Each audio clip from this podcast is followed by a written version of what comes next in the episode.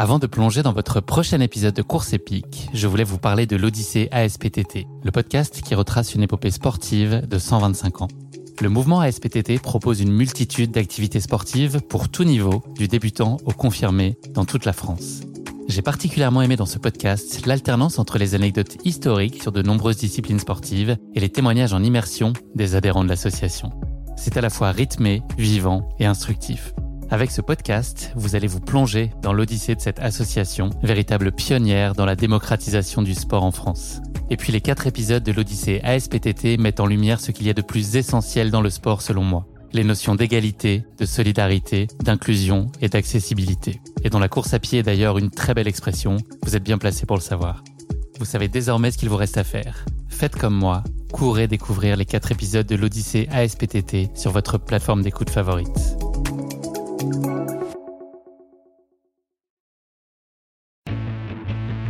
Tu sais pas. Euh, quand tu fais un marathon, c'est 42-195. Quand tu fais un ultra, tu sais le nombre de kilomètres euh, approximativement, mais à, 500 mètres près, tu le sais. Là, tu sais pas. Euh, et, c'est ça les courses horaires. C'est ça qui est génial aussi. En fait, la fin, c'est ta montre, c'est pas les kilomètres. Et tu te bats pas, tu te bats contre les kilomètres et pas contre la montre. C'est ça qui est génial. Je pense qu'il faut de la grosse détermination et être capable de décrocher en fait euh, le cerveau de la réalité. Quand on tourne pendant cinq jours sur un anneau d'un kilomètre trois, il faut être capable de décrocher ça et après, ben, en fait, les heures sont des minutes. Et je pense que c'est surtout moral. Je pense qu'il faut plus de mental que de physique. Alors pour celle de Paris, euh, il y a un village euh, et donc notre dortoir, c'est une tente, un lit, euh, un lit picot comme on a à l'armée, enfin un lit pliant et une rallonge électrique pour brancher ton téléphone et puis un petit chauffage. Point à la ligne. Il y a des douches, certes, mais dans un gymnase à côté. Et donc c'est assez sommaire. Mais c'est aussi ce que je venais chercher et je pense que quand on fait ce genre de course-là, c'est aussi ce qu'on va chercher tu penses à tout, euh, tu penses à tout, les pensées sont positives, euh, tu penses à ta vie, tu penses à, ton enfance, tu penses à ta vie de, père, de mari, euh, professionnel, tu rencontres du monde, tu partages, et c'est ça aussi qui est fabuleux, c'est que on, va courir avec des personnes qu'on ne connaît pas forcément et on va partager. J'ai que des pensées positives, j'ai une, voilà, une patate folle, intérieure, euh, mais folle. Et je sais qu'il y aura des moments difficiles. Je sais que la journée du jeudi va pas être facile. Et je sais qu'il y a un moment, je sais que je vais vivre au moins un moment très difficile. Donc je le sais. Je sais pas quand est-ce qu'il va arriver. Bonjour à tous. Je suis Guillaume Lalu et je suis ravi de vous retrouver dans ce nouvel épisode de Course épique. Avant toute chose, j'espère que vous et vos proches vous portez bien en cette délicate période. Course épique est lui en pleine forme et a eu la chance de croiser les oreilles de nombreux nouveaux auditeurs ces dernières semaines. Merci à tous pour vos messages d'encouragement que je reçois avec beaucoup de bonheur. Merci également pour vos partages et le bouche à oreille qui fait que notre communauté de passionnés de course hors du commun et de belles histoires s'agrandit de jour en jour. Pour aider le podcast à continuer à se développer, j'ai une mission très simple pour vous. Si vous écoutez ce podcast sur Apple, donnez-lui une note avec le maximum d'étoiles pour l'aider à se faire connaître plus largement et me permettre de continuer à recevoir des invités géniaux épisode après épisode. Et si vous écoutez Course Épique sur les autres plateformes, Spotify, SoundCloud ou encore Deezer, il vous suffit d'un clic pour vous abonner et ainsi ne manquer aucun épisode. Je compte sur vous. Place aujourd'hui à une course pas comme les autres, la No Finish Line. Il me tenait à cœur de mettre en avant cette course solidaire pour laquelle chaque participant est libre de venir courir quand il veut pendant les 5 jours que dure la course. Ici, pas de chrono, pas de compétition contre les autres, pas de ligne d'arrivée, seulement sa propre trace, son objectif personnel et l'idée de parcourir le plus de kilomètres possible pour venir en aide aux autres. En effet, pour chaque kilomètre parcouru, l'organisation et ses partenaires reversent 1 euro à différentes associations. Dans ce nouvel épisode, mon invité Christophe Parot, un coureur passionné et grand amateur d'ultra, va nous faire vivre son incroyable défi sur cette no finish line. Enchaîner une boucle d'un kilomètre 3 du mercredi matin au dimanche 18h. Et parcourir ainsi le plus de kilomètres possible pour lui, mais surtout pour les autres. Pendant ces 104 heures de course, Christophe a évidemment eu le temps de vivre beaucoup de moments marquants, de passer par beaucoup d'états et de vivre des émotions inoubliables. Vous l'entendrez, cet épisode parle beaucoup de partage, de famille, de courbature, de solidarité, de coups de mou et même de Rocky Balboa. Mais je ne vous en dis pas plus, Christophe va vous raconter tout ça bien mieux que moi. Bienvenue à tous dans ce 17e épisode de Course épique, Tour de force. Et surtout, prenez bien soin de vous. Bienvenue sur Course épique, le podcast running et trail qui vous fait vivre dans chaque épisode une histoire de course inoubliable grâce au témoignage de son invité. Athlète émérite, coureur confirmé ou anonyme passionné, quand la légende d'une course et la destinée d'un coureur se rencontrent, c'est dans Course épique qu'elle se raconte. Course épique, c'est un invité, une course, une histoire hors du commun. Bonne écoute Bonjour Christophe, bienvenue dans ce 17e épisode de Course épique. Comment vas-tu en ces premiers jours de confinement? Bonjour Guillaume, comme tu le dis, premier jour de confinement, donc ça va très bien et on va adapter, on va s'adapter comme on l'a fait sur la vague 1, et ben on va s'adapter sur la vague 2, il n'y a pas de raison. On n'a pas le choix, soyons responsables et solidaires. Christophe, avant que tu nous parles plus spécifiquement de ta pratique sportive, est-ce que tu pourrais te présenter à nos auditeurs? Donc, euh, bah, Christophe, moi, je viens de passer le demi-siècle, je viens d'avoir 50 ans cet été. Euh, je suis marié euh, à la même femme depuis 30 ans, que j'adore. Et puis, j'ai trois merveilleux enfants qui ont 25, 23 et 17 ans. donc, j'ai voilà, une famille merveilleuse. Moi, je, voilà, mon repère, c'est de vivre avec ma famille. Et puis, j'habite un, un, village à côté d'un parc d'attractions de l'Est parisien. Donc, j'habite pas très loin d'un autre ultra trailer, mais qui est bien loin devant moi et que tu as reçu. qui est Lucas Papi. Euh, donc voilà, j'ai la chance, même dans, pendant ces périodes de confinement, d'être dans la nature et même un kilomètre autour de chez moi. Moi, c'est voilà, c'est les bois, c'est les champs. Je suis très, très, très, très heureux où je suis. Un confinement idéal. Et hum, professionnellement, tu évolues dans, dans quel univers? Très, très jeune, j'ai voulu faire euh, de la restauration. J'adore, euh, j'adore la cuisine, donc j'ai commencé dans, dans l'hôtellerie, la restauration de luxe, puis après commercial. Et puis euh, petit à petit, je me suis dirigé plutôt dans l'hôtellerie pour pour seniors. Et aujourd'hui, euh, je m'occupe de résidence service senior dans un groupe. je sais pas si on peut dire son nom, mais voilà, très grand groupe en France. et c'est voilà d'offrir de, l'hôtellerie et de la restauration pour des seniors qui sont complètement autonomes. Alors c'est pas du tout de l'EHPAD, hein, c'est bien avant. Et ça me permet voilà de faire passer ma passion de l'esprit de service et et de ces de tout ce qu'on peut offrir aux, seniors parce que ben voilà, ils nous ont donné beaucoup. Et moi, voilà, dans, dans ma pratique professionnelle, ça me permet aussi de, leur redonner un petit peu. C'est un peu un, fil conducteur chez moi de, de, donner, de donner aux autres, tu vois. C'est comme ça. Un joli fil conducteur. Est-ce que tu pourrais nous parler de tes premiers pas dans le sport lorsque tu étais enfant ou ado? Euh, Quels étaient les sports que tu aimais pratiquer à cet âge-là? Est-ce que tu aimais le sport déjà? Alors moi, voilà, j'adorais le sport. Euh, je suis né dans une famille de, sportifs parce que j'ai des grands-parents qui ont été champions de France d'aviron avant la guerre. Euh, un grand-père qui a failli faire les Jeux Olympiques. Malheureusement, il y a eu donc la guerre. Et puis un père qui faisait du vélo, euh, qui a fait du foot, qui a fait du rugby et qui faisait du vélo. Donc voilà, j'ai toujours été dans une famille de sportifs. Une maman moins sportive, mais qui m'a inculqué la rigueur et, l'envie de travailler. Donc c'est voilà déjà des, tout petits. il y avait le sport d'un côté, le travail de l'autre. Et puis ben voilà, comme beaucoup d'enfants, j'ai fait ben, j'ai fait du foot. J'aimais pas courir. quand je me souviens, l'échauffement autour du terrain de foot, c'était vraiment pas mon truc. Et, du reste, été gardien de but. et puis euh, après, j'ai fait du vélo. Et du vélo voilà, qui va m'emmener, euh, je dirais, jusqu'à mon adolescence. Et puis après, euh, voilà, le, le, premier sport que j'ai fait, je dirais bien de façon assez construite, c'était le vélo. Et donc la course à pied est finalement arrivée assez tardivement dans ta vie, puisque tu as, démarré à l'âge de 33 ans avec 13 euh, kilos en trop et 20 ans de tabac derrière toi. Est-ce que tu peux nous raconter justement ta rencontre avec la course à pied? Comment est-ce que tout ça s'est passé? Dans quel contexte? Et puis comment petit à petit tu as été amené à progressivement allonger les distances jusqu'à faire euh, des ultras comme tu en fais euh, aujourd'hui régulièrement? Bah, Écoute, comme peut-être beaucoup de personnes, hein, un, jour tu te, réveilles, alors moi c'est après un réveillon bien arrosé, tu es en surpoids, tu fumes, Bon, et puis euh, on te fait la petite réflexion qui va bien. Euh, donc, euh, bah, moi, je me suis dit, allez, je vais courir. Je vais courir. J'ai couru 20 minutes. Et au bout de 20 minutes, mais j'étais lessivé, j'en pouvais plus.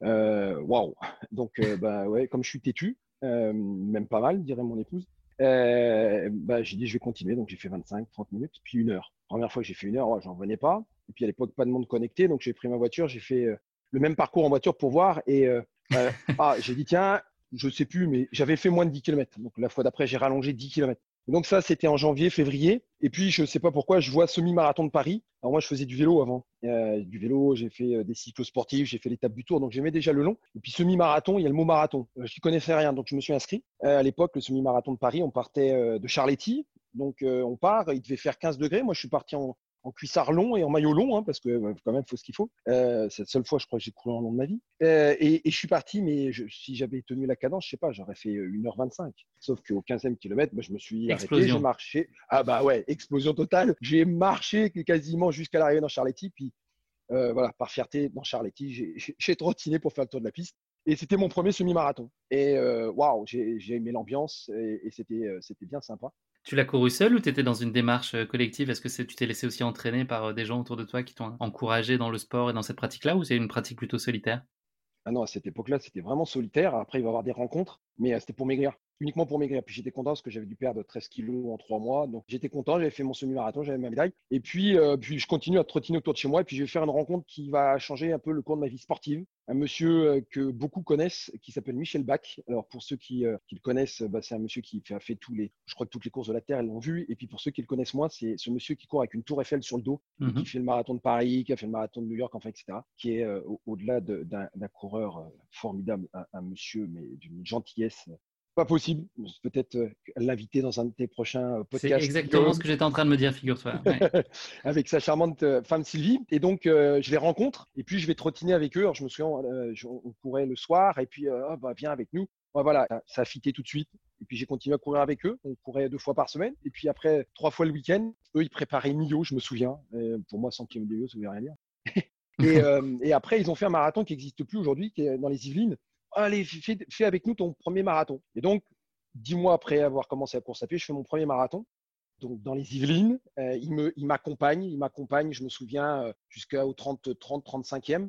Et puis après, euh, bah, c'était pour eux qui sortaient de Millau la semaine d'avant ou deux semaines avant. Bon, bah voilà, ils ont, ils ont, ils ont une pédale douce, on va dire. Moi, j'ai continué et je fais mon premier marathon en 3h45 et je passe la ligne avec mes deux enfants qui étaient tout petits à l'époque. Euh, et euh, ouais, les larmes ont coulé facilement. C'était mon premier marathon et c'était voilà formidable. Une... J'ai ressenti quelque chose qui était comme tout le monde on court son premier marathon. Alors bon, bah écoute, on continue à courir, on se repose parce qu'on a mal aux jambes après son premier marathon. Et puis, euh, bah, toujours Michel et puis la bande de copains me disent Écoute, on a un truc pour toi, c'est en équipe de 5, ça peut être le Raid 28. Ah bon, c'est quoi? Ouais, tu verras, c'est quelque chose. Fin janvier. Bon, écoute, on y va. Et puis il me dit de toute façon, pour s'entraîner, on s'entraîne le samedi soir et puis après, on passe à la maison, on va boire une coupe de champagne. Donc moi, c'est voilà, le course à pied que j'aime bien, ça. et donc, il m'embarque là dans ce Raid 28. Je ne sais pas ce que c'est le Raid 28. Raid 28, c'est simple. On part à minuit, le dernier week-end de, de janvier. On part le samedi à minuit et on prend une carte, on prend euh, des balises, Enfin, on prend des, des, des, points pour aller chercher des balises. Et ça va durer euh, toute la nuit jusqu'au lendemain, euh, fin d'après-midi, jusqu'au dimanche après-midi, dans le froid, dans la boue. À un moment, on traverse une rivière pour aller poinçonner une balise. Mais on a une équipe de 5. Donc, c'est à la fois très dur parce que voilà, il fait froid, euh, c'est de l'autosuffisance. C'est la première fois que je cours avec un sac à dos. Mais euh, voilà, on est 5, on est équipe de 5. Et je me souviens encore des 5. Et on a passé un moment mais fabuleux. Parce que c'est déjà le partage. Et moi, c'est comme ça que j'ai aimé la course à pied très, très vite. C'est le partage, le partage avec, euh, les, avec les copains. Et quand on a des baskets au pied et qu'on est euh, en tenue, il ben, n'y a pas de différence sociale, il n'y a pas de, différence tout court. On passe un moment ensemble. Et, et Thread 28, ça a été vraiment le déclenchement de l'ultra. C'est ça qui a lancé un petit peu moi, mon, ma course à pied. C'est déjà une rencontre et puis euh, voilà, petit à petit augmenter les kilomètres. Tu étais tombé dans la marmite. C'est ça, je suis tombé dans la marmite. Euh, marmite qui a, euh, voilà, où il y a toujours un, bon produit à manger, une bonne bouteille à, boire. Et puis, euh, bah voilà, on va faire le, bah, on va faire après le marathon du Médoc, on va faire de multiples, multiples courses. J'ai commencé voilà beaucoup de marathons. Donc, j'ai couru une fois Paris, Berlin, New York deux fois, dont dont avec mon épouse l'année passée. Paris, le dernier, je l'ai couru avec ma fille de 20 ans. Enfin voilà, c'est plein, plein de marathons. Aujourd'hui, voilà, une trentaine, mais même celui qu'on appelle des sables d'ailleurs. Alors oui, ça, ça a été là. Pour moi, ça a peut-être été la course euh, la, plus à part. Je l'avais toujours un peu à part, celle-ci, parce que le marathon des sables, euh, c'est une aventure humaine. C'est euh, certes, c'est une course. Certes, il y a ces étapes, il y a le sable, il y a, a l'autosuffisance. Mais ce que, ce que j'ai préféré, c'est la préparation déjà c'est la préparation parce qu'on part vraiment qu'avec le sac à dos. On nous donne que de l'eau pendant, toute la course, donc il faut partir avec sa nourriture.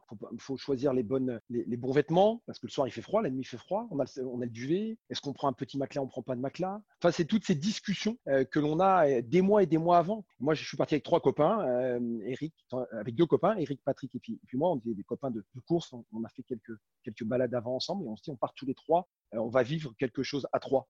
Et là, je vais dire à trois mecs, parce que c'est voilà, il y a quelque chose de très fort. Et depuis, c'est en 2014, et depuis, c'est très fort entre nous. Euh, et donc, on prend, on, part au, sable et on va être une, on va rencontrer d'autres personnes. Alors, dans notre tente, on avait euh, aujourd'hui un journaliste qui présente une question pour un champion, qui est un grand sportif. Il était avec nous, Samuel. Et puis d'autres copains, enfin voilà, qu'on se voit toujours. Et on, donc, on a cette tente et on n'a pas passé une semaine ensemble.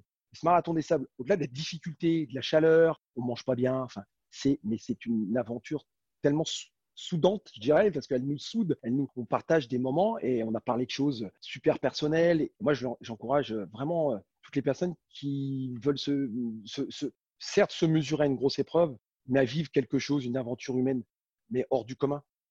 Est-ce que tu peux nous dire, Christophe, aujourd'hui, l'accomplissement que tu trouves dans la course à pied, euh, en, d'autres termes, pourquoi est-ce que tu cours? Waouh, ça c'est une vraie, une vraie bonne mmh. question. Euh, Vous avez 4 heures. Ah ouais, c'est ça, c'est à peu près ça. Mais il va falloir que tu m'arrêtes. Euh, pourquoi je cours? Alors, il y a plusieurs raisons. je les mettrai dans le désordre, mais il y a déjà pour, pour moi, parce que j'ai besoin de sport, j'ai besoin de, voilà, de, de, de, cramer tout ce que j'emmagasine au quotidien. j'ai besoin de courir seul pour euh, faire le point. Moi, je sais que j'aime courir seul, j'aime courir seul tôt le matin. Euh, m'arrive de courir la nuit aussi parce que c'est là où j'ai des, grandes idées. Souvent, je cours et puis je me fais des messages que je vais exploiter euh, dans la journée ou le lendemain. Euh, j'aime courir parfois aussi euh, avec, avec ma famille, parce que moi, ma famille, c'est euh, mon pilier de vie. Et dernièrement, on a fait les 20 km de Paris connectés avec mon fils, ma fille, ma femme. Enfin, c'est des moments, mes chiens. Je cours aussi avec mes chiens. Enfin, voilà, il y a des, des, moments de partage. Ça peut, être, voilà, ça peut être tout seul et ça peut être aussi avec ma famille. Donc, c'est un moment de partage. Et puis, je, je, pense aussi, c'est pour, bah, pour un peu le regard de mes enfants aussi. Je pense que quand on est père, voilà, on, on essaye d'être quelque chose. Moi, j'essaie de leur donner un peu des, des, lignes de conduite dans la vie. Et c'est aussi pour que, voilà, je sais qu'ils le disent, ne me disent pas moi, hein, parce que les, les, enfants. Ce serait trop beau. Ce serait trop beau, mais je sais qu'ils ouais, sont, ils sont assez fiers de ce que, de ce que je peux faire. Alors maintenant, c'est banal, parce que maintenant, je peux refaire des trucs, mais ouais, c'est simple, tu vas y arriver. Mais, euh, mais au-delà de ça, c'est voilà. Donc, mais c'est surtout pour. Euh, c'est un équilibre. Moi, je peux pas vivre sans. Je peux pas vivre sans le sport. C'est voilà. C'est d'autres, c'est la musique. D'autres, ça va être euh, autre chose. Moi, je peux pas vivre sans le sport. C'est pas possible. Est-ce que tu pourrais nous parler euh, de ce que tu penses être tes points forts et tes éventuels points d'amélioration? Qu'est-ce que tu gères bien euh, aujourd'hui, euh, peut-être physiquement et psychologiquement? Quels sont les, domaines où tu te sens bien loti et puis d'autres sur lesquels c'est peut-être plus difficile? Je pense que grâce à l'éducation que j'ai reçue de, ma maman et de mon papa, j'ai un, gros mental. Et je sais que, mes copains me disent toujours, voilà, je, je, ne doute jamais sur euh, une sortie ou sur une course. Il y a les douleurs, il y a des fois, tu es dans, dans, le fond du panier, dans le fond du seau, quoi. Tu, tu racles, mais, mais je doute pas. Je, dis ça, je sais que ça va revenir. Donc, je pense que le, point fort, c'est le mental euh, et, je, et je doute pas. Les points améliorés, moi je sais, il y en a deux. Alors, moi le, moi, le fractionné, la dernière fois que j'ai fait du fractionné, je sais pas, ça devait être euh, en, quatrième quand on faisait le tour du gymnase, à peu près, tu. J'ai, ouais, non, c'est, j'ai horreur de ça, ça me, ça m'amuse pas, quoi. Donc, tous les ans, au début de saison, là, bientôt, toi, je vais dire, ah ouais, cette année, je fais du fractionné. Je vais faire une séance. La deuxième, je vais me faire un peu de fartlek sur une côte, euh, voilà, près de la maison. Et le troisième, j'arrête. Donc, ouais, ça, je suis, je suis nul. Et puis, ça, ça m'emmerde, en fait. et euh, voilà, donc ça. Et puis, euh, tout ce qui est PPG, je sais qu'il faut que j'en fasse. Hein. J'en avais fait bah, justement le marathon des sables parce que je savais que j'allais avoir le sac à dos. J'avais essayé d'en faire un peu, pas assez pour les trapèzes, mais j'en avais fait un peu. Mais j'en fais jamais. Et je sais qu'il faudrait que j'en fasse, mais ça, j'en fais jamais. En synthèse, je pense que c'est ça. non, ça, je suis pas bon. Comme quoi, on peut, on peut aller sur des ultras et faire des courses et des performances incroyables sans faire de PPG et sans faire de fractionné. Ce qui m'arrange aussi parce que moi, je suis pas un gros fan de PPG. Je suis comme toi, je me dis qu'il faut que je travaille le gainage et, un, foutu de, un foutu du match. J'arrive pas, c'est trop compliqué. Christophe, tu es également très investi dans une association qui s'appelle Basket au pied, qui amène la nature dans la chambre d'enfants hospitalisés. Est-ce que tu peux nous parler de cet asso qui œuvre pour les enfants, qui est un sujet qui te tient particulièrement à cœur?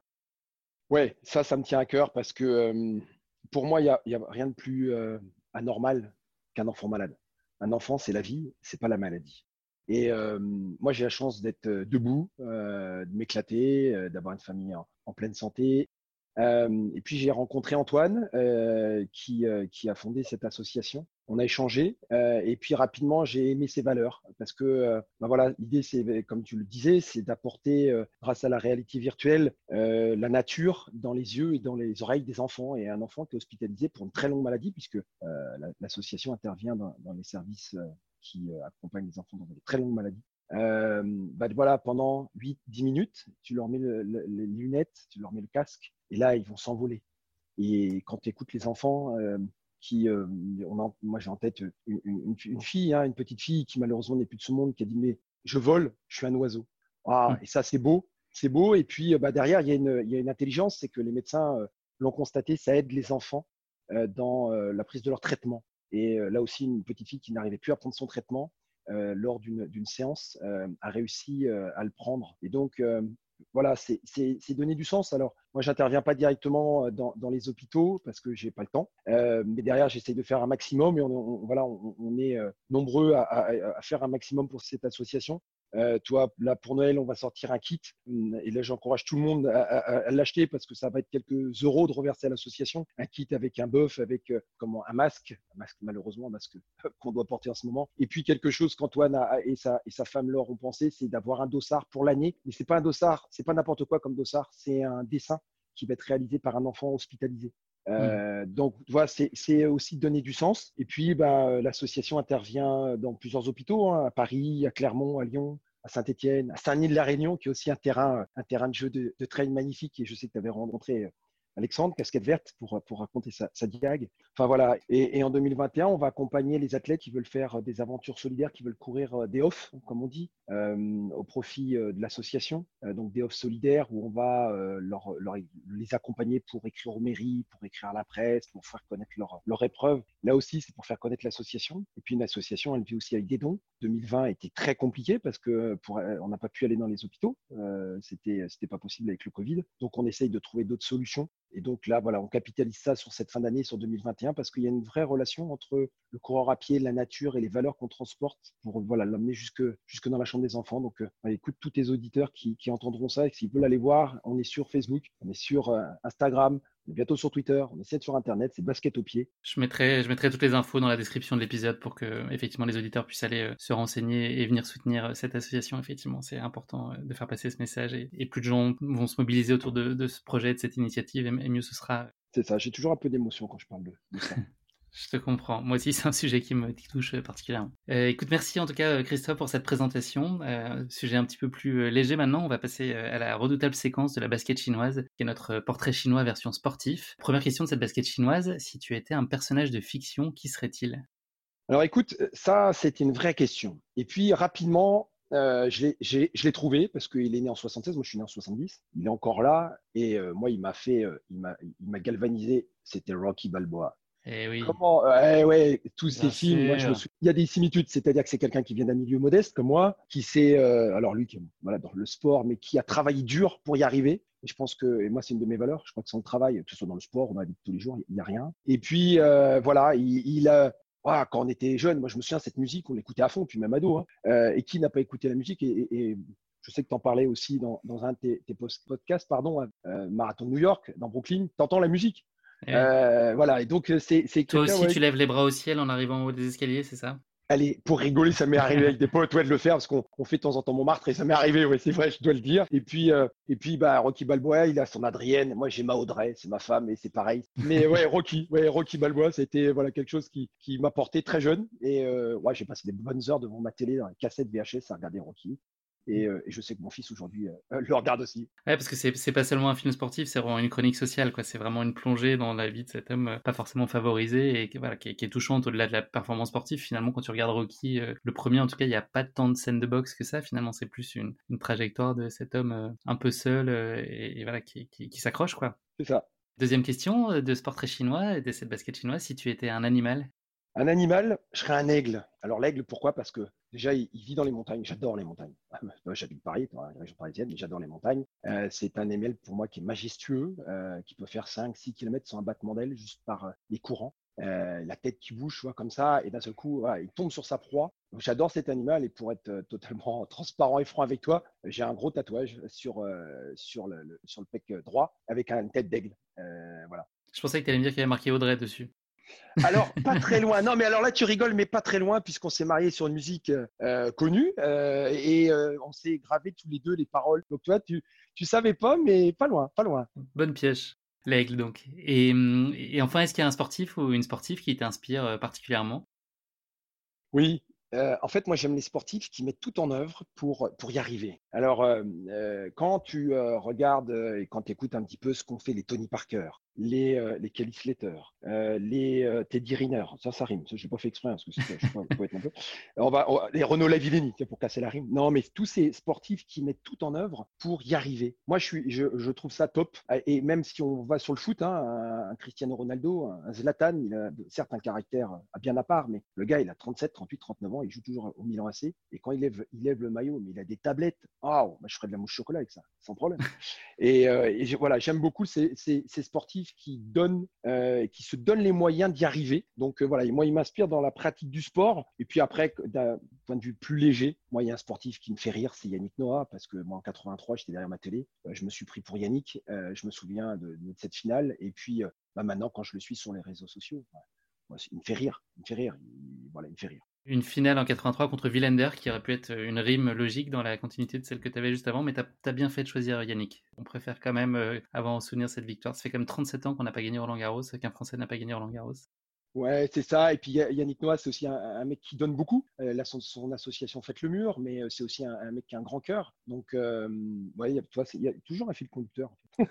Tout se recoupe. Écoute, merci beaucoup Christophe de t'être frotté à l'exercice de cette basket chinoise. le moment est venu désormais de nous plonger dans ta course épique, la No Finish Line. Pour en donner le principe en quelques phrases, la No Finish Line, c'est une course solidaire qui a vu le jour en 1999 à Monaco et qui a ensuite été déclinée à Paris depuis 2015. La course, elle est accessible à tous, petits et grands, grand public, écoles, entreprises qui viennent courir au marché sur un circuit d'environ 1 km 3 qui est ouvert 24 heures sur 24 pendant 5 jours sur le champ de Mars au pied de la Tour Eiffel pour ce qui est de la version parisienne de la course. voilà, chacun est libre de venir participer quand il veut pendant ces 5 jours et peut revenir autant de fois qu'il le souhaite. Le principe fondamental de cette course c'est que pour chaque kilomètre parcouru, l'organisation et ses partenaires y reversent 1 euro à différentes associations et donc comme le dit Philippe Verdier qui est le, le créateur et l'organisateur de la No Finish Line, ici le chronomètre n'existe pas et chaque kilomètre parcouru est une victoire.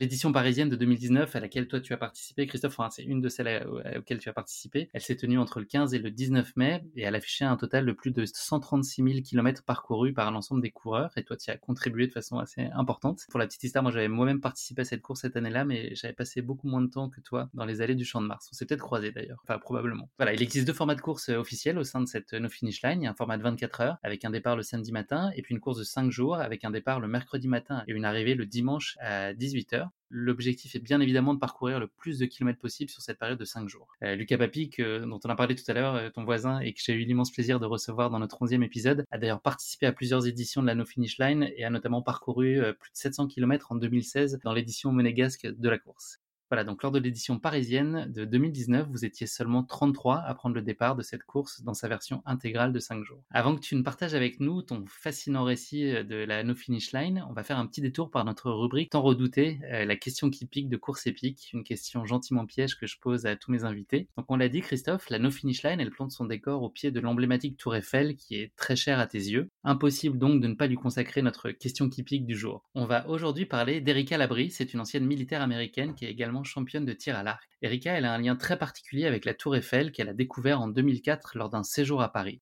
Est-ce que tu saurais me dire lequel? Alors là, c'est la question qui pique, mais qui pique grave là. Elle, elle est introuvable. Hein. Elle est globalement introuvable. Mais je l'ai trouvée aussi improbable que introuvable. Et eh bien, figure-toi que Erika Labrie, elle est connue pour avoir épousé la Tour Eiffel en 2007. Ah. C'est étonnant, c'est ah assez étonnant. Pour tout te dire, donc elle a, légalement changé de nom euh, pour refléter le lien qui l'unit euh, depuis donc 2007 à, ce monument, comme nous l'apprend le journal britannique de Télégraphe. Et donc Erika Eiffel, puisque aujourd'hui elle se nomme comme ça, elle a rencontré son futur époux donc euh, en 2004 et aurait ressenti une attraction immédiate. Donc la dame de fer lui aurait permis, dit-elle, de trouver son équilibre. Malgré le froid du métal, l'embrasser me réchauffe le cœur, a-t-elle expliqué. Donc elle s'est officiellement mariée à la Tour Eiffel en 2007 selon les rites du mariage objecto-sexuel. La cérémonie fut célébrée de façon intime en présence d'une poignée d'amis. Voilà, et donc Erika, elle est également connue pour avoir fondé OS International. C'est une association qui vise à réunir des individus qui éprouvent des sentiments pour les objets inanimés. Donc cette connexion avec les objets peut également être physique, voire sexuelle, comme l'expliquait euh, Amanda Whitaker, qui est une jeune anglaise. Elle a expliqué au journal Le Daily Telegraph. Elle explique être tombée amoureuse de la Statue de la Liberté, elle, et déclare carrément avoir eu un orgasme simplement en touchant le monument. Donc voilà, on en est euh, à peu près là. Euh, donc toi, Christophe, je sais que tu es très attaché à la Tour Eiffel, mais je souhaite et j'imagine que ce soit pas exactement dans, dans ces proportions-là assez surréalistes. Alors là, je te, je te confirme, mais alors là, tu, tu m'épates. Oui, ah, puis non, mais pendant que je t'écoutais narrer euh, cette fabuleuse histoire qui est connue. Euh, je pensais à mon ami, on en parlait tout à l'heure, Michel Bach. Michel, si tu écoutes ces paroles, t'imagines qu'il y a quelqu'un qui s'est marié avec ta tour Eiffel. Alors, comme lui, il a la réplique sur son dos. Ah, j'espère qu'il n'est pas jaloux. Ouais. Mm. c'est ça, il va être jaloux. Et puis, alors, je connais sa femme aussi, elle va rigoler. Mais je pense qu'à écouter ces paroles, ils vont rigoler tous les deux. Non, je connaissais pas et c'est quand même une fabuleuse Non, je pense que personne ne connaissait cette histoire, mais voilà, il y, a des gens qui sont capables de faire ça. On vit dans un monde assez merveilleux quand même. Bah, merci à toi. bon, c'en est fini de notre course épique. Euh, enfin, pardon, pas de notre course épique, non, pas du tout. De la question qui pique, euh, monumentale pour l'occasion. Euh, on va désormais parler de ta course épique, Christophe. La No Finish Line, donc, c'est une course à laquelle tu as eu l'occasion de participer à plusieurs reprises. Est-ce que tu peux nous raconter comment s'est présenté à toi l'opportunité de prendre le départ de ta première No Finish Line? Bah, écoute, je, m'en souviens plus trop trop, mais c'est vrai que le, format me plaisait bien. Déjà, c'est une course solidaire euh, et je trouve que voilà, tu fais un kilomètre à un euro, euh, c'est en plus pour une belle cause puisque c'est le SAMU social et la chaîne de l'espoir. voilà, ça m'a plu. Puis donc, avec un copain, je me suis dit, oh, bah, tiens, qu'est-ce qu'on fait? Allez, on va faire un 100 bornes. 100 bornes, ça veut dire que le circuit fait un kilomètre 3, donc ça représente quand même quelques tours. la première année, je fais 100 km et ça m'a plu. Et donc, la deuxième année, on, y retourne. Et puis là, je la fais connaître voilà, à mes proches qui viennent aussi. Bon, super. Troisième année, je préparais l'Ultra Ardèche. L'Ultra Ardèche, c'est 203 km en moins de 34 heures de mémoire. Et je me dis, au lieu de voilà d'enchaîner les, les 100 bornes, j'ai fait 5 euh, jours à 5 marathons. Parce que le format s'y prête bien. On n'est pas stressé par le chrono. Enfin, on passe un bon moment, on marche, on court, on, discute, on, boit un, verre. C'est ça qui m'a plu. Et puis, euh, l'année suivante, je vois qu'il y a un 5 jours.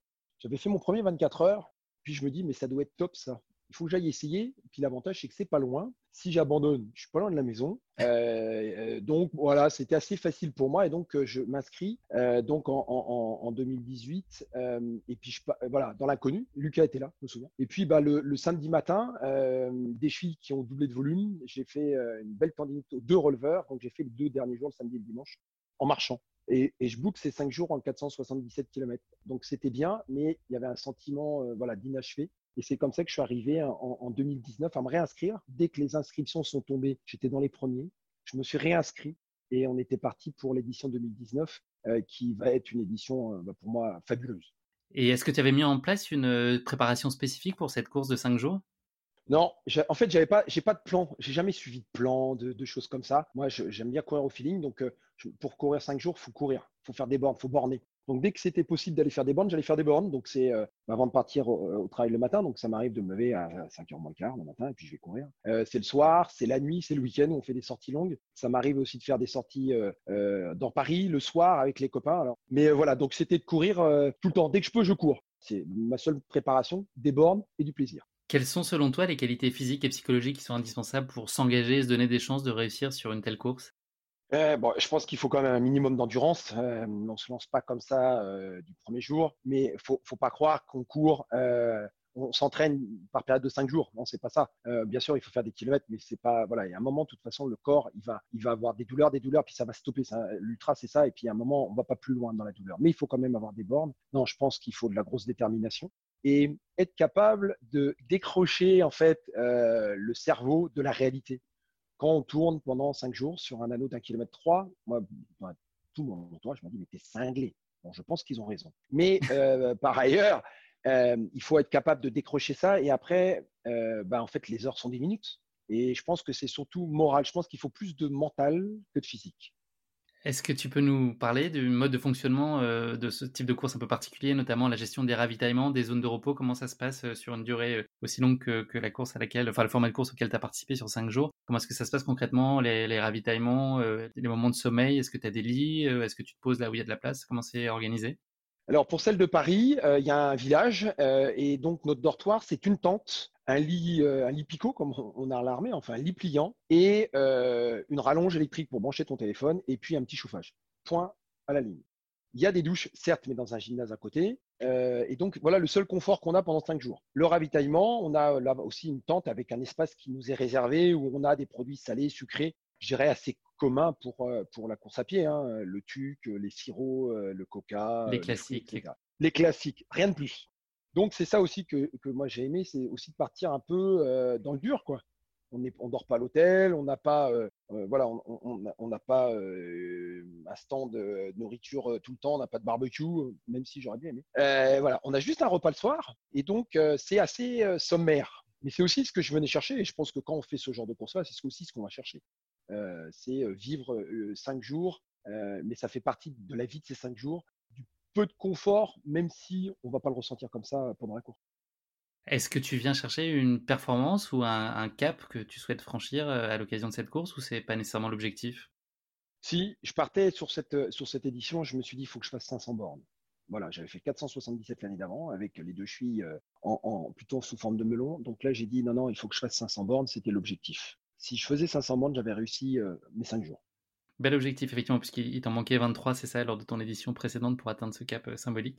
C'est ça. Mais bon, 5 jours, c'est tellement long, surtout à courir. Quoi. Voilà, on ne sait jamais ce qui va se passer. Est-ce que tu avais déjà décidé, sans avoir nécessairement un plan de course très établi, mais en tout cas, est-ce que tu avais réfléchi à la gestion de ton sommeil? Est-ce que tu avais prévu d'improviser au gré de, de, la course et de son avancée? Ou est-ce que tu t'étais déjà imposé un peu des règles sur la façon dont tu allais gérer ton sommeil? Les deux. Euh, oui, j'avais déjà, je m'étais parce que c'est quelque chose que j'avais testé sur des ultras, euh, je dirais euh, sur, des 100 miles, sur des choses comme ça. Moi, j'arrive à m'endormir très vite, donc j'ai dit je ferai des siestes de 20 minutes, deux minimum par jour, ou trois si j'étais fatigué. et puis la nuit, je m'étais dit tu dors deux heures.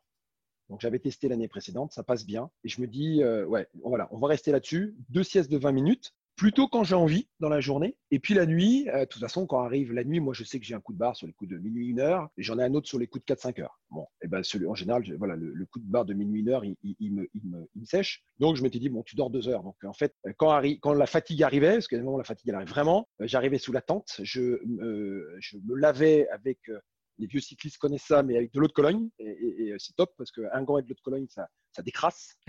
ça secoue un peu, j'imagine. Ça secoue un peu, mais ça, voilà, ça te nettoie bien. Je me, euh, je me changeais, donc je me mettais dans la tenue du lendemain et je me mettais dans le sac euh, de, couchage et je m'endormais en à peu près 7 à 8 secondes. J'avais mis le téléphone et euh, deux heures après, le téléphone sonnait, sauf que, et c'est là où le corps est une fabuleuse machine, le téléphone n'a jamais sonné. En fait, je me réveillais 30 secondes à une minute avant. Donc, tu as beau être crevé, tu dis, tu dors deux heures, maintenant tu dors 1h59, 50 secondes, et, voilà, le téléphone ne sonnait pas. Quelle merveille, le corps humain. Ouais, c'est fabuleux. Et là, tu te réveilles, tu es, courbaturé, tu as froid, euh, et là, là, franchement, ouais, tu décroches, faut, faut mettre, tu mets le cerveau par terre, tu sais, au niveau de tes pompes, et puis tu te dis, bon, il faut que j'y aille. Euh, et là, je m'habillais, euh, même s'il faisait bon, parce que c'était, c'était voilà, au, printemps, on a une belle édition. Et puis là, tu repars marcher. Moi, je partais marcher, je me levais, je prenais un coca, je me lavais les dents. Parce que c'est, voilà, Dans quel ordre? Tu commençais par le coca et tu te lavais les dents après? Je sais plus. je sais plus. je sais que je me lavais les dents. là en théorie. Oui, oui, oui, je crois que c'est ça, mais je suis pas sûr. En fait, il arrive un moment, tu sais plus trop. Quoi. Et, euh, et voilà, je repartais et je, et je, commençais par marcher deux tours. Donc, euh, 2 km 6, je marchais. Je m'interdisais de courir. Et puis après, je repartais et puis la machine était partie. Est-ce qu'il y a un moment que tu appréhendes plus particulièrement au moment de t'es lancé Là, tu es sur la ligne de départ, on est le mercredi matin, 10h. Est-ce qu'il y a quelque chose que tu redoutes? Ou tu que des pensées positives et l'envie d'en découdre? J'ai que des pensées positives. J'ai une, voilà, une patate euh, dans la folle, intérieure, euh, mais folle. Et je sais qu'il y aura des moments difficiles. Je sais que la journée du jeudi va pas être facile. Et je sais qu'il y a un moment, je sais que je vais vivre au moins un moment très difficile. Donc je le sais. Je sais pas quand est-ce qu'il va arriver. C'est ça qui est, qui est génial. Tu dis, voilà, je vais en prendre plein la gueule, mais je sais pas quand. Et tout ça, c'est vérifié. Et tout ça, ça s'est passé exactement comme prévu. Est-ce que tu peux nous parler donc de, cette journée de, mercredi, qui est une journée assez particulière et en général pleine de joie et une journée très animée sur la course?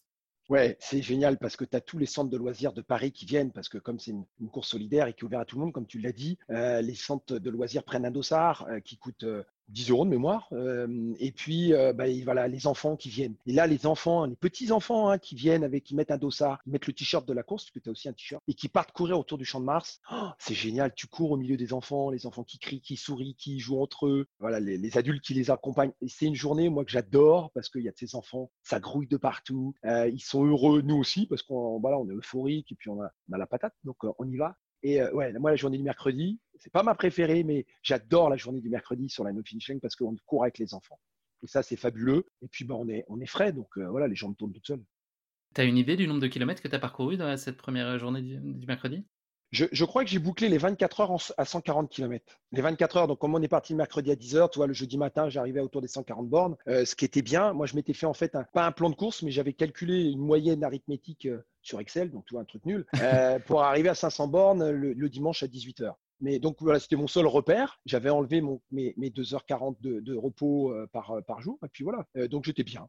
Et cette journée mercredi, non, très bien. Un très beau souvenir.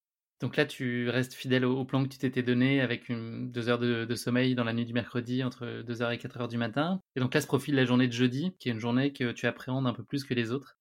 Ouais, c'est la journée, elle est moins fun parce que euh, bah, tu n'as pas les écoles. Hein. les écoles viennent, mais tu n'as pas les centres de loisirs, donc tu as un peu moins de monde. Euh, le week-end est loin. Euh, moi, j'ai la chance d'avoir plein de copains et, ma famille, donc je savais qu'ils allaient venir à partir du samedi. Donc, ouais, c'est une journée où tu es un peu morose. Tu as les premières courbatures. Bon, hein, donc elle passe comme ça, il faisait beau. mais voilà, elle passe. Donc, bah, écoute, les heures passent, tu parles avec les, autres, les, autres coureurs et c'est là que commence à se nouer une vraie, une vraie entente, un vrai partage. voilà, on va souder. Moi, voilà, on va passer beaucoup de temps à, discuter. Et puis, euh, bah, voilà, arrive le, jeudi soir, et puis je vais avoir une fabuleuse surprise. parce que le jeudi soir, sur le coup de 22 heures, mon téléphone sonne, parce que bien sûr, j'ai mon téléphone. Pour tout te dire, je fais même des mails professionnels pendant tout le temps. bon, le téléphone sonne et je vois le nom de mon boss. ouais, Arnaud, qu'est-ce qui se passe? Ben, Il me dit, tu es toujours sur le champ de Mars? Bah, Je dis oui. Ben, il me dit, bon, on arrive. Ben, je dis, qu'est-ce qu'il y a? Non, mais il me dit, on arrive. Bon, il raccroche. Et là, je vois arriver tout le comité de direction de mon, de mon groupe. En costard En costard, une partie de mon, comité de direction, mon DG qui arrive. Enfin, Et là, les, ils viennent, c'était une 10-12. En costard, ils avaient fait le, le codir toute la journée, ils avaient été au resto. Ils sont venus faire deux tours avec moi le soir. Et ça, c'est génial. C'est des moments de... c'est top. Et tu, tu, fais le tour avec ton DG, avec ton boss. Et euh, bah, j'ai un bon moment. Et voilà, et on en reparle quand on se recroise de temps en temps. Euh, et, et c'était un moment. Et là, ils sont partis. Ouais, il devait être 23h, minuit. Et j'ai retourné deux, trois tours et j'ai été me coucher. Voilà, et donc la journée jeudi était passée, j'étais content. Ça t'a donné un petit coup de boost. Ah et qu'est-ce que tu dis déjà psychologiquement dans ce deuxième jour Qu'est-ce qu'on se raconte quand ça fait déjà une trentaine d'heures qu'on court? Est-ce que le, cerveau il cogite? Est-ce qu'il décroche complètement? Et, finalement t'as pas vraiment de souvenir d'avoir pensé à des choses en particulier? Comment tu gères ce temps-là en fait? Tu penses à tout, euh, tu penses à tout, les pensées sont positives, euh, tu penses à ta vie, tu penses à, à, ton enfance, tu penses à ta vie de, père, de mari, euh, professionnel, euh, tu rencontres du monde, tu partages. Et c'est ça aussi qui est fabuleux, c'est que on, va courir avec des personnes qu'on ne connaît pas forcément et on va partager. Euh, cette année-là, c'était, je me souviens, c'est le parrain était Anthony Delon et donc Anthony va faire deux tours. Moi, je parle un peu avec lui parce que je croise, il me demande ce qu'on fait. Enfin voilà, donc il n'y a, pas de différence en fait. et puis bah, il y a des gens dans la précarité aussi qui viennent parce que bah, voilà, le SAMU social ou la chaîne de l'espoir vient en aide aussi aux, grandes précarités et donc viennent faire un tour. Peut-être des gens que j'aurais pas côtoyé autrement. Et là, je vais passer un moment avec eux. Mais c'est euh, voilà, on, passe le moment pour l'instant présent, on vit l'instant présent. Parce que j'aime dans la vie, c'est de vivre l'instant présent. Et voilà, cette journée du, jeudi, c'est comme ça qu'elle va passer. Mais des, voilà, on va la vivre intensément, sans, sans vague, mais on va la vivre pleinement parce qu'on sait que le lendemain, c'est vendredi. Et le vendredi, c'est top c'est top, sauf qu'il y a toujours un moment un peu douloureux pour toi, en tout cas un moment que tu n'affectionnes pas beaucoup de, ce que tu as pu me dire lorsqu'on a échangé en, amont de euh, cet entretien. Euh, notamment le, petit réveil, la, période entre 4h et 6h30 du matin, en général, c'est un moment que tu, redoutes un peu. Et donc le vendredi matin, là, c'était pas forcément le moment le plus agréable, en tout cas, de, ces 5 jours. Non, c'est le, moment, euh, voilà, le, pas le plus agréable. Alors, le pire sera, sera le dimanche, mais on en parlera sûrement plus tard. Mais ouais, le, moment de 4-6, il est difficile. Moi, j'ai du mal à me mettre en route. C'est le matin. il fait encore nuit. Bon, après, c'est vrai que euh, la chance, hein, c'est au printemps, le soleil se lève euh, très, très tôt. Euh, et là, tu as le soleil qui se lève. moi, après, ça y est, c'est parti. Je suis reboosté. Mais c'est vrai que 4 heures, 6 heures, c'est difficile. J'ai froid. Euh, j'ai pas forcément de douleur particulière, mais ouais, j'ai froid. Puis, j'ai quelque part un petit diable au fond de ma tête qui me dit Ouais, l'année dernière, sur au réveil, tu t'es réveillé, tes chevilles faisaient le doute, c'est là que tu as dû bah, passer à la marche. Donc, j'ai peut-être un peu peur de ça. Mais ouais, dans le petit matin, c'est pas mon truc. Mais ce qui t'a tenu euh, ce, jour-là, c'est une perspective plutôt réjouissante, enfin même complètement réjouissante euh, en fin de journée, avec des, retrouvailles euh, très attendues pour toi?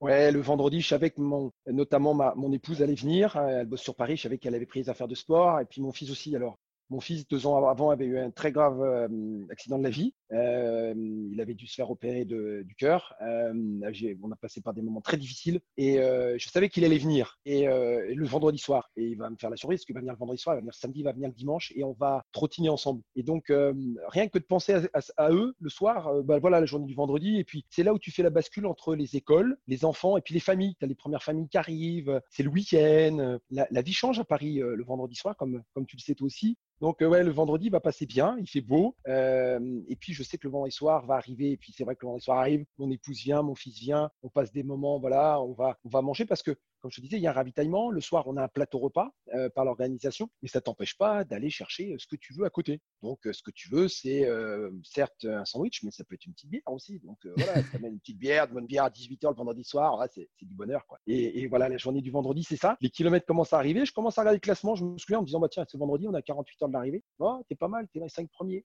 Bon, tiens, c'est pas mal c'est pas mal, mais sans plus. Je c'est pas là que je vais commencer à le regarder, mais voilà, le vendredi soir, c'est ça. Et puis, euh, voilà, tu es, dans le 4, 5e, 3e, ça, joue. Euh, la famille va partir. Euh, et là, tu vas aller te coucher, comme tous les soirs, quelque part, sans savoir ce que, que ça va être ta dernière nuit.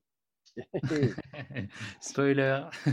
Et donc, euh, tu, fais une, petite, même euh, assez brève, euh, assez brève nuit le, samedi matin et des, des, des micro-siestes assez courtes. comment est-ce que tu abordes cet avant-dernier jour de course?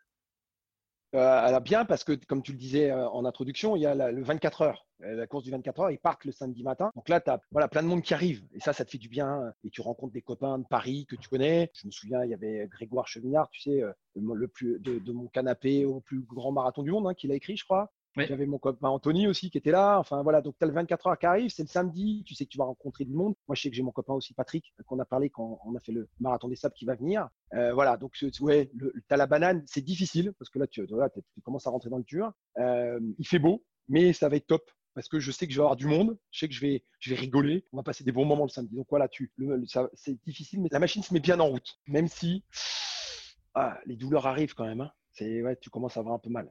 Donc c'est le physique qui a des, premiers signes d'alerte, mais en tout cas mentalement euh, tu es, plutôt euh, au beau fixe et tu sais que le, week-end va être plutôt réjouissant avec des, bah, des beaux moments de partage avec euh, les gens qui comptent pour toi. Ouais, c'est ça. Et euh, sur, vers, vers euh, plus, 11h du matin, mon copain Patrick, il arrive avec un petit sac, il me dit J'ai été faire le marché. Regarde ce que je t'ai acheté. Ah, il m'a amené de la mousse au chocolat.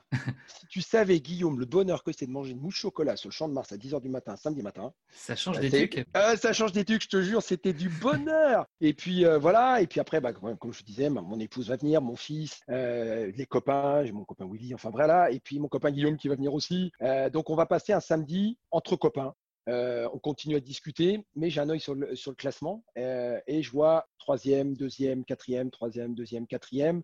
On se parle bien parce que l'ultra, euh, c'est pas, c'est pas, une compétition contre quelqu'un d'autre, c'est vis-à-vis de toi-même. Mais il n'y a pas une compétition contre quelqu'un. Au contraire, euh, Laurent qui, était là, euh, voilà, qu'on passe des très bons moments, on rigole à chaque tour. Enfin voilà. Donc, euh, mais tu commences à regarder. Moi, je suis compétiteur. Moi, je, fais de la, du sport aussi pour gagner. Quand je joue aux cartes, c'est pour gagner. Quand je joue au Monopoly, pour gagner. Voilà, moi, je joue, c'est pour gagner. C'est comme ça. Je, suis formaté comme ça. Donc, bah, je regarde. Bon, le premier, il est intouchable, mais derrière, je me dis un podium, ça doit être sympa quand même. Donc voilà, le samedi, c'est ça, c'est le partage. 18h, je vais faire ma petite sieste.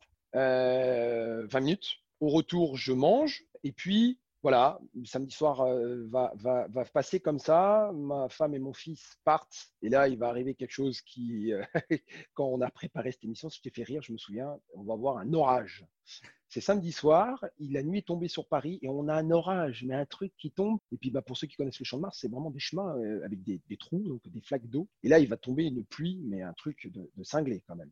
Les coureurs du 24 heures continuent à tourner. Euh, et puis moi, bah, je me mets à l'abri quand même. Mais je vois Lolo, qui, était à cette époque-là, qui devait être troisième ou quatrième avec moi, qui continue à tourner. Ah, là, je me dis, non, attends, si lui, il tourne, je dois tourner. Donc, je prends au fond de mon sac un poncho. J'ai pris un poncho. Euh, voilà, je mets des crocs et me voilà parti sur le champ de Mars en poncho et en crocs. Je sais pas si tu vois un, un, coureur, donc tu vois juste le bas des mollets et des crocs. c'est dommage qu'il n'y ait pas de photos qui traînent de ce moment-là. Non, ça, je ne les, les ai pas donnés, en fait. D'accord, elle, reste confidentielle, bien cachée. Ouais, c'est ça, c'est ça, c'est là, c'est du off. Euh, et donc, on va passer peut-être, je sais pas, deux heures comme ça euh, à tourner, plutôt en marchant, mais des fois en trottinant, en crocs dans les flaques d'eau. Euh, et puis, les heures passent, la nuit passe, et on arrive le dimanche matin, et on continue un peu à se chicorer, troisième, quatrième, deuxième place. Et tu, tu l'as pas dit, mais euh, en cette fin de, ce qui est la, dernière nuit, tu, tu, connais un coup de mou. Euh, et donc tu fais un peu comme Jean-Pierre Foucault aurait pu te le proposer dans Qui veut gagner des, millions. Tu décides d'activer l'option appel à un ami. Ouais, parce qu'en fait, je vais pas dormir. Donc j'ai dormi, j'ai fait une sieste, j'ai dormi deux heures donc de la nuit de vendredi à samedi. Samedi matin, j'ai dû faire une petite sieste. Samedi soir vers 18h, je dors 20 minutes. Et là, euh, je vois ce podium qui pas trop loin et je me prends au jeu. Euh, et Laurent va se coucher. Et moi, je me dis non, c'est là que tu dois faire le trou, donc tu vas pas te coucher, tu es troisième, tu dois rester troisième. Et je continue à tourner. Sauf que, bah voilà, hein, j'ai peut-être une grande. Hmm, mais euh, il y a un moment, le corps est à rattraper. Et sur les coups de 4 heures du matin, 4 heures et demie, oh, j'ai un coup de bambou, un truc de cinglé. je me souviens, un moment, m'arrêter 30 secondes debout, long d'un arbre, me mettre la tête le long de l'arbre et fermer les yeux. Et je me dis, je vais me reposer 30 secondes, une minute debout euh, pour surtout pas dormir. Et euh, donc, j'en peux plus. Et là, mon copain Guillaume, la veille, euh, m'avait dit surtout, tu m'appelles, tu m'appelles, j'habite pas loin, je viens. Moi, j'ai dit, allez hop, Jean-Pierre appelle un ami. Euh, et donc, je compose le numéro de Guillaume. Et là, qu'est-ce qu'il y a? J'ai dit, Guillaume, tu m'as proposé, tu as le droit de me dire non, mais je suis dans la merde, mais j'en peux plus. J'arrive. Mais 20 minutes après, mon pote Guillaume, il était là, quoi. Et là, on va tourner 5 heures. Guillaume, alors, euh, c'est un chef d'entreprise, une très, très, très, très grande euh, entreprise, groupe mondial, on va dire. Et euh, donc, quelqu'un qui, voilà, qui a l'habitude de, rencontrer des présidents, etc. Et ce jour-là, il est en short, en t-shirt, en cimentant. Je te promets, Guillaume, je te dirai, je te dirai rien. tu, tu l'avais demandé de prendre ses crocs ou pas? Non, non, alors il faisait sec, c'était dimanche matin, on dit ah, toi à peu près sec. Et non, non, il est venu en, basket, en short, en pull, et il sortait du lit, et on, a, on va tourner 4-5 heures ensemble. Guillaume, c'est un sportif, hein, c'est un triathlète. C'est surtout un ami formidable parce que voilà, s'extraire du lit pour venir, enfin, tenir sa promesse et, venir euh, te soutenir au moment où tu es particulièrement en difficulté, c'est quand même un beau témoignage d'amitié c'est un, énorme témoignage d'amitié. On va passer 4-5 heures à parler de tout, de rien, du boulot, de la famille. Et là, il, va me donner une pêche et je l'ai toujours en mémoire. Et, euh, je lui ai dit merci, mais si, Guillaume, je te remercie, tu étais fabuleux sur là. parce qu'il me fait passer ce moment de trou et le dimanche matin, le, jour se lève, je regarde et j'ai 13 ou 14 ou 15 tours d'avance sur le quatrième. Et là, je me dis, c'est ta journée, Paro, c'est pour toi. Euh, là, le mode compétiteur reprend, tu vois, euh, et, c'est comme ça. Et, bon, je me dis, il reste plus que, je sais pas, 12 ou 14 heures. C'est rien. C'est presque. Donc là, tu vois les concurrents du 24 heures qui étaient partis euh, le samedi matin qui, terminent eux-mêmes leur propre course. Et toi, tu vas franchir donc le cap symbolique que tu cherchais à atteindre vers les environs de midi. Tu as, une idée qui te vient alors en tête une fois que cet objectif finalement est atteint? Ouais, c'est, je, passe les 500 km à midi avec, bah, encore avec les, mon noyau dur, hein, ma femme, mon fils, mon copain Patrick, mon copain Willy aussi, je crois qu'il est là. Et, et, je m'arrête. Laurent arrive, il avait ouais, 13 ou 14 tours de retard. Et je lui dis, Lolo, je te propose un truc. Moi, je suis à 500 bornes. On finit main dans la main. on finit tous les deux. je veux qu'on finisse ensemble sur la troisième marche. Et il me dit non, si, si, si moi j'ai envie. Et il me dit ok, mais tu montes sur le podium, tu prends le trophée et les fleurs elles sont pour ta femme puis allez, tape là. Et donc l'après-midi, je vais la passer à marcher. Et là, non pas en gardant de l'avance, mais en, en voulant prendre du retard pour que Laurent me rattrape. Euh, et c'est comme ça que va se passer l'après-midi. Euh, c'est un moment hors du temps. Moi, j'ai un moment de plénitude sur cet après-midi-là, de partage, de d'amour. Euh, enfin, c'était fabuleux. Et puis arrive 18h, dans le dernier tour, donc on, est sur le même tour. Laurent on va passer la ligne ensemble et au bout de 104 heures, quand tu regardes les résultats aujourd'hui, on passe la ligne dans la même seconde. Incroyable. Et ça, c'est génial parce que et voilà. Et, euh, Lolo, on était content et on, voilà, on s'est pris dans les bras, on s'est embrassé, mais c'était sincère. Et puis, bah ouais, on est monté sur le podium. c'est le seul podium de ma vie. Je pense que j'en ferai plus. Hein, donc, euh, voilà. mais j'étais content. J'avais mon trophée. J'étais sous la Tour Eiffel. Et ouais, 5 jours, 104 heures. Et c'est là où, quand je regarde après dans le rétro, euh, quelques mois ou même années après, je me dis, c'est quand même faut être cinglé, mais qu'est-ce que c'était bon? Qu'est-ce que c'était bon, cette no finish line, ces cinq jours, c'était génial. Mais en fait, c'est un peu mensonger parce qu'il y en a une finish line finalement. Et ouais, il y avait une finish line et, en fait sur une course horaire comme ça, c'est chacun la tienne. Euh, tu, tu, tu sais pas. Euh, quand tu fais un marathon, c'est 42 195. Quand tu fais un ultra, tu sais le nombre de kilomètres euh, approximativement, mais à, 500 mètres près, tu le sais. Là, tu sais pas. Et, c'est ça les courses horaires. C'est ça qui est génial aussi.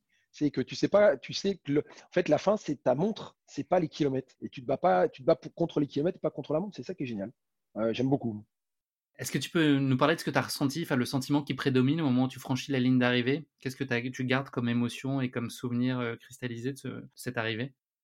Ah, je pense quelque chose que, que, que certains hum, ressentent, c'est que moi j'ai malheureusement perdu mes parents assez jeunes, euh, mes grands-parents également, et pour moi ils avaient une place euh, énorme. Euh, et j'ai pensé à mon grand-père, à mon père et à ma mère, bien sûr, et ma grand-mère en passant la ligne. Et je me dis là-haut, ils doivent être quelque part un peu fiers parce que c'était des sportifs. et bon, j'ai commencé à courir, ils ont, ils ont vu mes premiers pas coureurs, on va dire. Mais ouais, j'étais, j'étais fier pour eux en me disant s'il y a quelque chose là-haut, j'en sais rien, mais ouais, c'est un peu pour eux. Et puis bah rapidement, j'ai pensé aux enfants aussi hospitalisés parce que parce qu'eux ils n'ont pas la chance de faire ça. Donc euh, et puis bah ça c'est les quelques secondes. Hein. Et puis après, bah, je croise le regard de mon épouse, de mon fils, tombe dans les bras et puis euh, c'est c'est ouais, c'est un moment de, partage. Il n'y a pas de mots. Ça se passe euh, voilà, moi quand je suis dans les bras de, mes enfants, de, mon épouse, il n'y a pas de mots. Y a un truc qui passe quoi. Donc ouais, de, la joie, pas un peu de nostalgie, c'est fini. Tu sais, je pense que quand on finit un gros truc comme ça, on se dit merde, c'est déjà fini. Tu penses que tu la referas un jour? Ça fait partie de tes projets? Euh, je recourrai à la no finish line, peut-être pas en format 5 jours parce qu'il y a tellement d'autres choses à, recourir. Et puis, je, je, pense, j'aurais peur d'être déçu de faire moins. Enfin voilà, donc j'irai, oui, je retournerai. Euh, je retournerai tous les ans. Par attachement, ouais. Hmm. Oui, par attachement. Je ferai pas les 5 jours, non, il y en a d'autres à faire. Puis bien, un jour, j'ai bien envie d'aller à Monaco. Euh, non pas titiller le record de Lucas, mais ouais, d'aller à Monaco. Mais pas à Paris, non, je, j'irai courir comme ça. Merci beaucoup, euh, Christophe, d'avoir partagé avec nous ce récit de cette course épique qui t'a amené à te dépasser d'une façon assez incroyable. Et quand c'est pour une bonne cause, ça donne évidemment un sens encore plus fort à ce type de défi vraiment hors du commun. Si on parle un peu d'avenir maintenant de tes futurs projets, euh, autant qu'on puisse imaginer pouvoir en faire euh, au moment où on enregistre cette émission au début du mois de novembre, est-ce que tu as des projets pour 2021 dans ton agenda déjà ou c'est le flou total pour l'instant? Les deux, parce que j'ai des reports de course. Alors, j'ai le report d'ultramarin euh, que j'ai, j'ai pas fait l'année dernière, donc euh, je vais y aller cette année s'il si, y a lieu, bien sûr. L'UTMB, parce que moi, je fais partie de ceux qui ont tenté leur chance trois fois, puis qui ont eu euh, leur, euh, leur dossard de tir au sort. Donc, tu sais, voilà, tu es super content mi-janvier à dire ouais, chouette, c'est l'UTMB. Sauf qu'il n'a pas eu lieu. Donc, normalement, il y a l'UTMB en août prochain, encore une fois, s'il a lieu. On croise les doigts. Ben ouais, et ben ouais, parce qu'il y a des choses bien plus importantes, euh, c'est la, la, santé de, de nous tous. Euh, après, il y aura des offs. Moi, j'aime bien les offs. Euh, donc oui, il y, a des, il y, a déjà des premières idées, euh, voilà, qu'on réfléchit, qu'on échange, notamment avec avec la sauce. il y aura, ouais, il y aura des offs. Moi, j'aime bien faire les offs. Là, j'en ai fait un il y a une dizaine de jours. J'ai fait plage du débarquement avec un copain, 170 km en, deux jours, en une journée et demie. Voilà, donc on aime bien partir avec le sac à dos et faire des choses comme ça. Mais euh, ouais, je pense qu'il faut mieux voir notre pratique comme ça maintenant. Euh, mais on n'a pas besoin de course. C'est bien de faire des courses. Moi, j'aime bien avoir un dossard. Mais j'aime bien aussi partir avec le sac à dos, préparer ma course, la trace, et puis partir euh, sur des chemins comme ça. J'aime ça aussi. Donc je pense que ce sera plutôt ça. Très belle philosophie. Écoute, je te propose de, conclure cet épisode non pas avec le mot de la fin, mais avec le motto de la fin. Autrement dit, la devise qui t'est particulièrement chère et qui te guide au quotidien, en tout cas qui est source d'inspiration pour toi. Est-ce que tu aurais un motto à partager avec nous?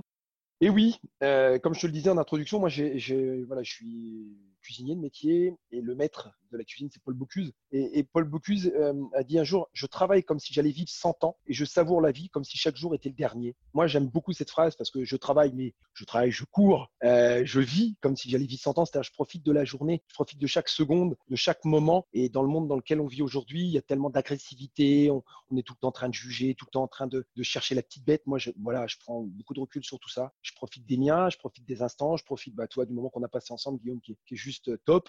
Euh, et puis, je me dis, c'est pas demain ce qui sera fait. Donc, profite de l'instant. Et si moi j'ai quelque chose à dire, c'est de profiter de l'instant, de redonner tout ce qu'on peut avoir à des gens qui en ont besoin. Et ça, c'est euh, énorme. Et puis, euh, ouais, on verra demain, mais profitons de l'instant. On est tellement tout le temps en train de cogiter sur plein de trucs. Bien sûr que il faut le faire. Mais voilà, en ce moment, le, voilà, est-ce qu'il faut mettre un masque, pas un masque? Moi, je cherche pas. Je mets un masque, je me protège, je protège les miens, parce que derrière, j'ai envie d'aller courir et j'ai envie de passer un moment avec Guillaume sur course épique. Voilà, c'est tout. Tu as bien raison. Et, moi aussi, je tiens à te recevoir et ça me fait plaisir qu'on puisse organiser ce type d'échange. Et c'est aussi des réjouissances, effectivement, dans ce contexte qui est, qui est pas toujours simple et qui est pour personne, en tout cas. Euh, mais voilà, c'est important de s'accrocher à ces bons moments et à l'instant présent. Tu as raison. Faut être ancré dans ce qu'on vit euh, et savoir en profiter autant que possible.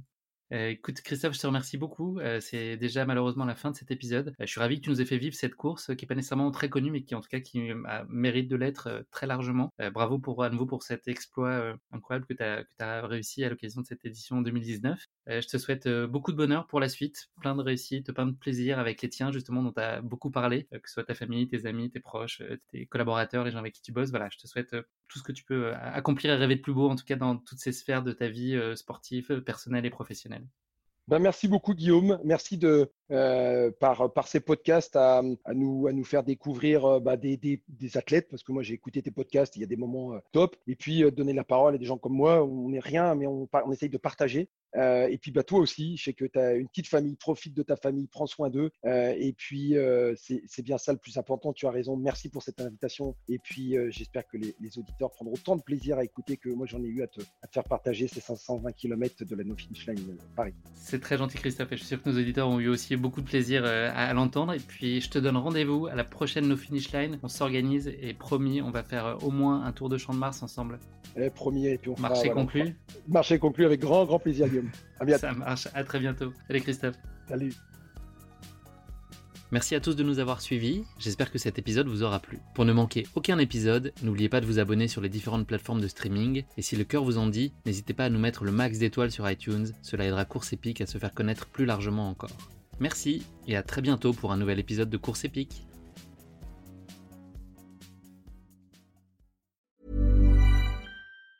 Mom deserves the best, and there's no better place to shop for Mother's Day than Whole Foods Market. They're your destination for unbeatable savings, from premium gifts to show-stopping flowers and irresistible desserts. Start by saving 33% with Prime on all body care and candles. Then get a 15-stem bunch of tulips for just $9.99 each with Prime. Round out Mom's menu with festive rosé, irresistible berry chantilly cake, and more special treats. Come celebrate Mother's Day at Whole Foods Market.